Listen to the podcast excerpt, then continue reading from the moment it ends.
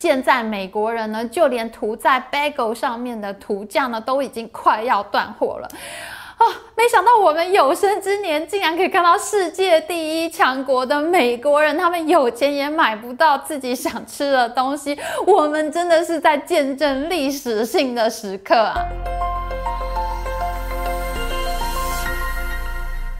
！Hello，大家好，我是 Amy，哈哈哈！先大笑三声。美国总统拜登说要解决美西的塞港问题，结果解决了吗？最近美西洛杉矶港和长滩港的执行董事跳出来说，自从他们十月二十五号开始宣布要开征货柜滞留费之后呢，结果码头上的货柜量竟然下降了百分之三十七，哇，听起来好有效哦！拜登政府真的好有效率哦！这个货柜滞留费不是一直延期征收吗？怎么说一说，然后码头货柜量就会下降呢？哇，是不是太棒了？哎。但是为什么加州的港口优化系统 Web Tech Port Optimizer 的系统显示出来的资料却不是这样呢？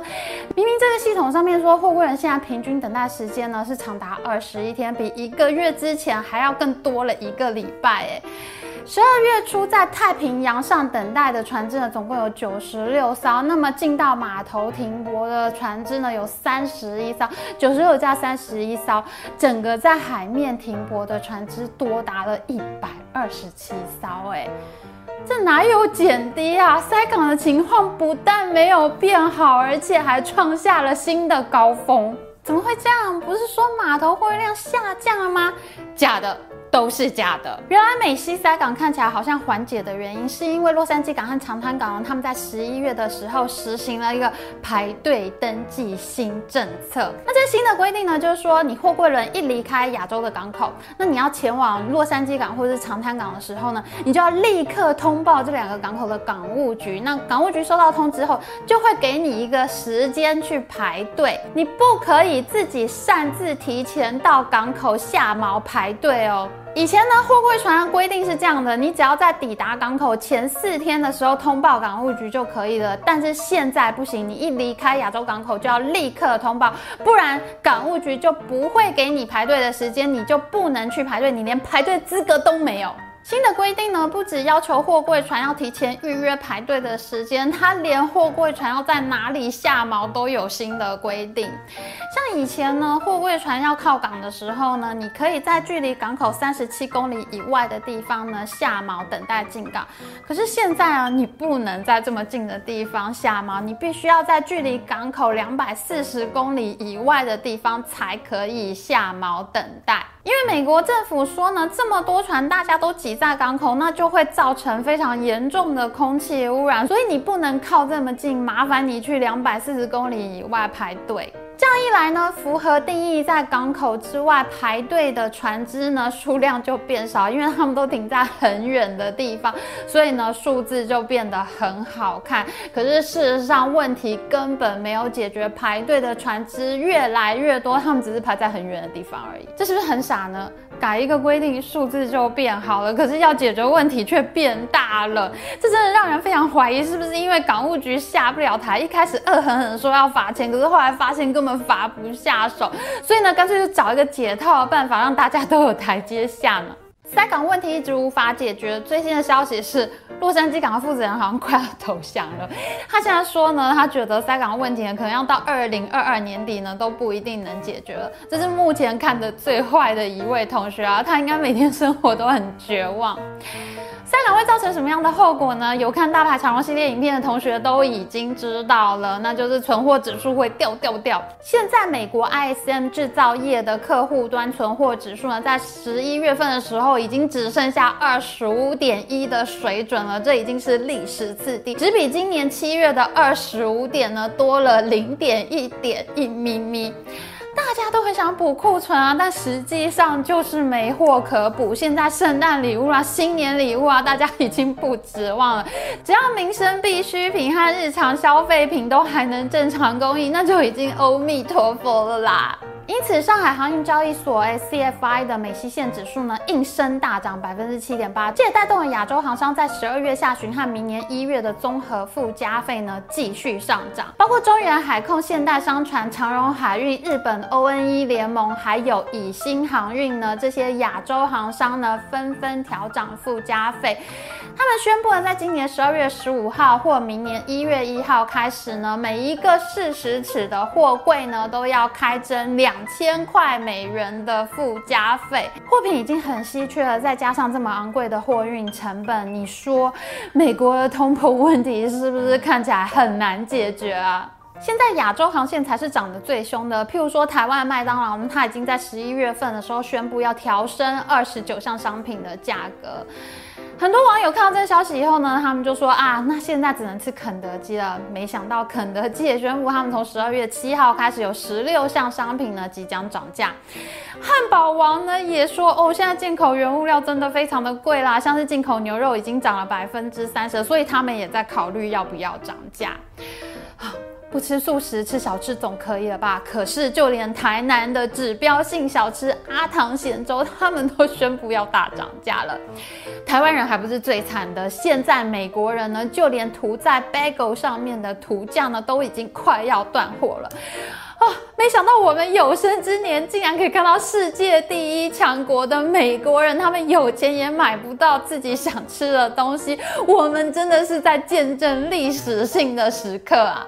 库存指数历史次低，美国的 CPI 消费者物价年增率呢，已经到达了百分之六点二的水准。可是根据美国投资网站 Trading Economics 的预测呢，在十一月份的时候，CPI 年增率还会再往上走，到达百分之六点四的水准。我们都知道联准会呢在疫情期间实施了宽松政策，然而现在美国通货膨胀问题越来越严重，美国经济成长呢已经开始出现了危机讯号。譬如说，IMF 在十月份的时候就下调美国。经济成长率从百分之七呢下调到百分之六。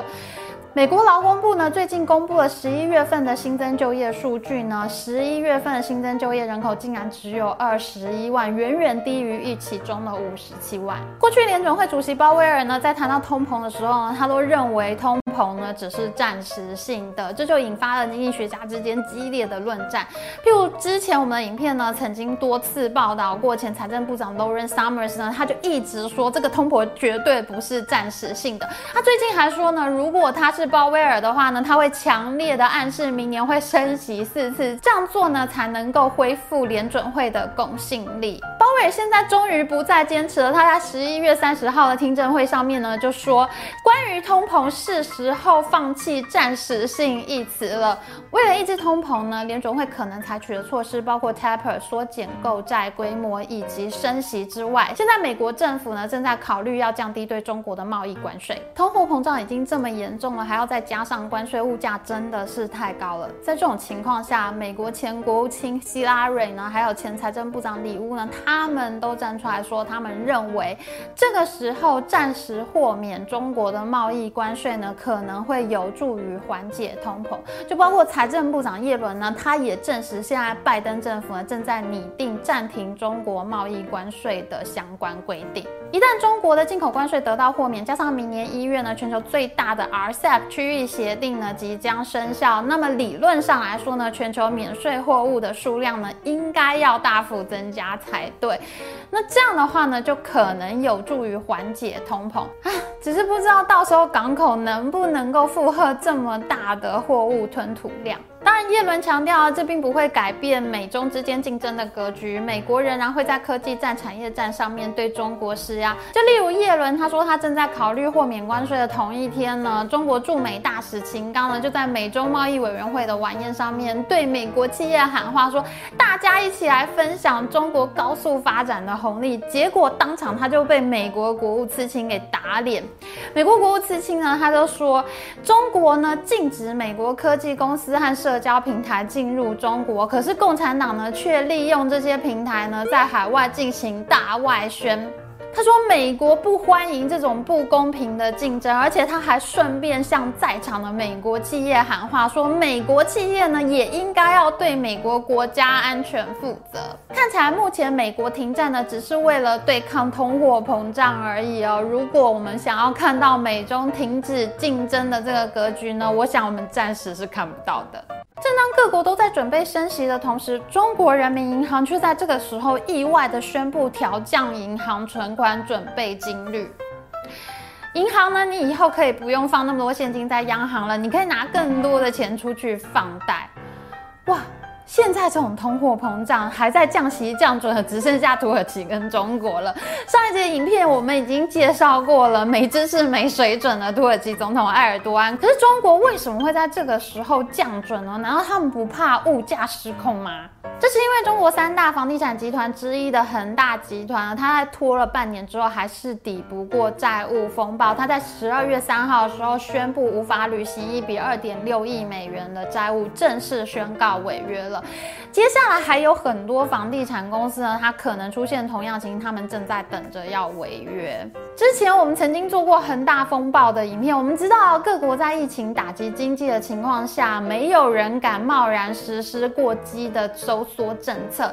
即使是市场上出现了房价暴涨的现象，可是各国央行都不敢贸然升息，因为还是有很多深受疫情打击的产业，譬如说餐饮业，譬如说零售业，他们但都是要靠宽松货币才能续命。然而，中国国家主席习近平呢，却偏偏在屋漏偏逢连夜雨的时候，彻底执行了三道红线政策，限制了房地产公司向银行贷款，所以就有很多房地产公司没有办法从银行得到贷款，大批的建案呢就变成烂尾楼。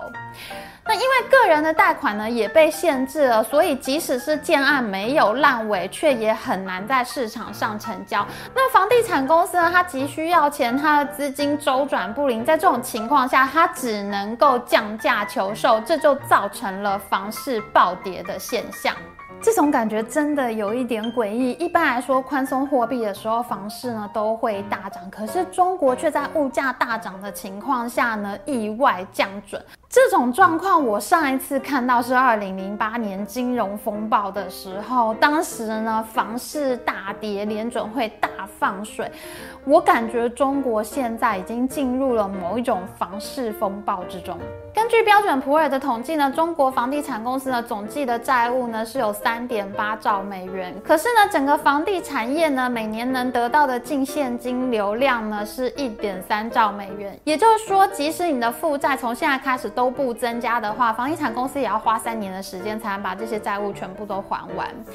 然而，明年上半年呢，却是中国房地产公司公司债到期的这个高峰期间，马上就要还钱了。可是钱在哪里呢？这种感觉呢，真的有点像是二零零七年下半年，还有二零零八年上半年那个美国刺激房贷风暴爆发的前夕。那个时候就是有非常多小型的房地产公司倒闭啊、违约啊，然后就连 Bear Stearns 这样的老牌投资银行都倒闭了。最后呢，就演变成雷曼兄弟倒闭事件，引发全球金融海啸。中国政府当然知道他们现在正在经历的这些事件意味着什么。地方政府开始透过各种措施来拯救房价，譬如说广东省已经放开房贷了，还有像天津、南京呢，他们竟然是禁止房地产公司降价求售，很多城市都发出了限跌令，不许降价求售，不想要看到房地产跌。国务院总理李克强呢，才跟 IMF 主席说，中国央行很可能会考虑降准刺激经济。结果说完了。第二天，中国央行就宣布全面降准百分之零点五，预计将释放出一千九百亿美元的资金。目前各个国家都承受不了物价膨胀了，纷纷采取各种措施来抑制物价。然而，中国政府呢却选择反向放松货币，不惜物价失控的后果，也要拯救房价。究竟这场美国三十年未见的世纪大通膨会如何收场呢？我们这一次能不能够安然度过呢？我。们的不止大牌长荣系列影片呢，就会来持续追踪这一场世纪大通膨。好了，今天的影片就到这边，喜欢我们影片，请记得帮我们按赞，还有记得按订阅频道加开启小铃铛。我们下次再见喽，拜拜。